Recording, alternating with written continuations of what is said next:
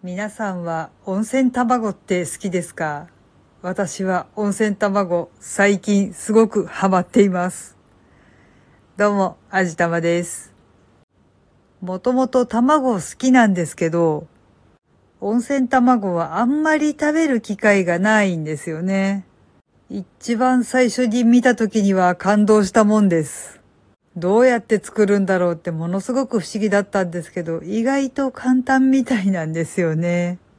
でもあれ、ちょっと作るのに時間がかかっちゃうでしょう。なかなかこう食べたいって思う時にすぐ作れないのが難点なんですよね。とりあえず我が家にはエッグスチーマー、まあ蒸し卵を作る機械なんですけれども、まあ機械っていうそんな大行しいものでもないんですけれども、それがあるんですけどもね、一応温泉卵も作れるんですよ。ただ単に卵と水をセットしておけば上手に温泉卵を作ってくれるんですけど、作ったことがあんまりなかったんですけども、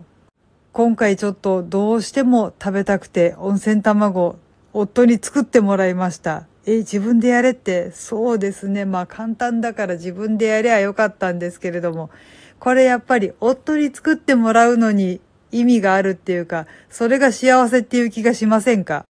というわけで夫に作ってもらったんですけど、いやーやっぱ美味しかったですね。だいたいお醤油とかポン酢とかで食べるのが美味しいかなと思うんですけど、今回私、あえてドレッシングで食べてみました。近所のスーパーでヒューガナツと玉ねぎのドレッシングというのを売っていて、それが結構お気に入りなんですけど、サラダにかけるともちろん美味しいんですけど、今回はそれを温泉卵にちょっとかけてみました。いやー、なかなか美味しかったですよ。皆さんも機会があったら一度ドレッシングをかけてみるというのは試してみられるといいんじゃないでしょうか。っていうか、サラダのトッピングに温泉卵使いますよね。え、使わないですか？我が家では結構市販の温泉卵、サラダのトッピングに使ったりとかするんですけど、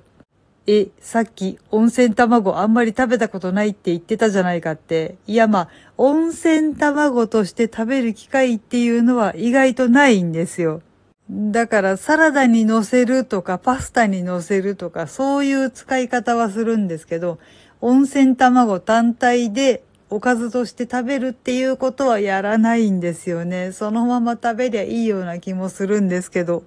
うー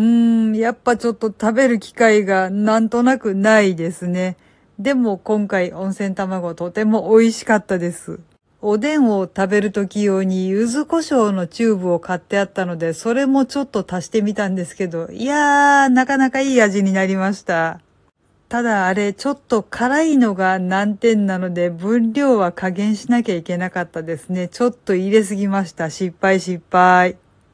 次は七味とか山椒とかで挑戦してみようと思います。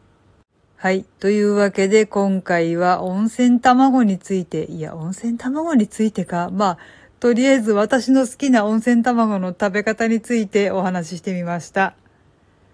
この番組は卵と人生の味付けに日々奮闘中の味玉のひねもす語りでお送りいたしました。それではまた次回お会いいたしましょう。バイバーイ。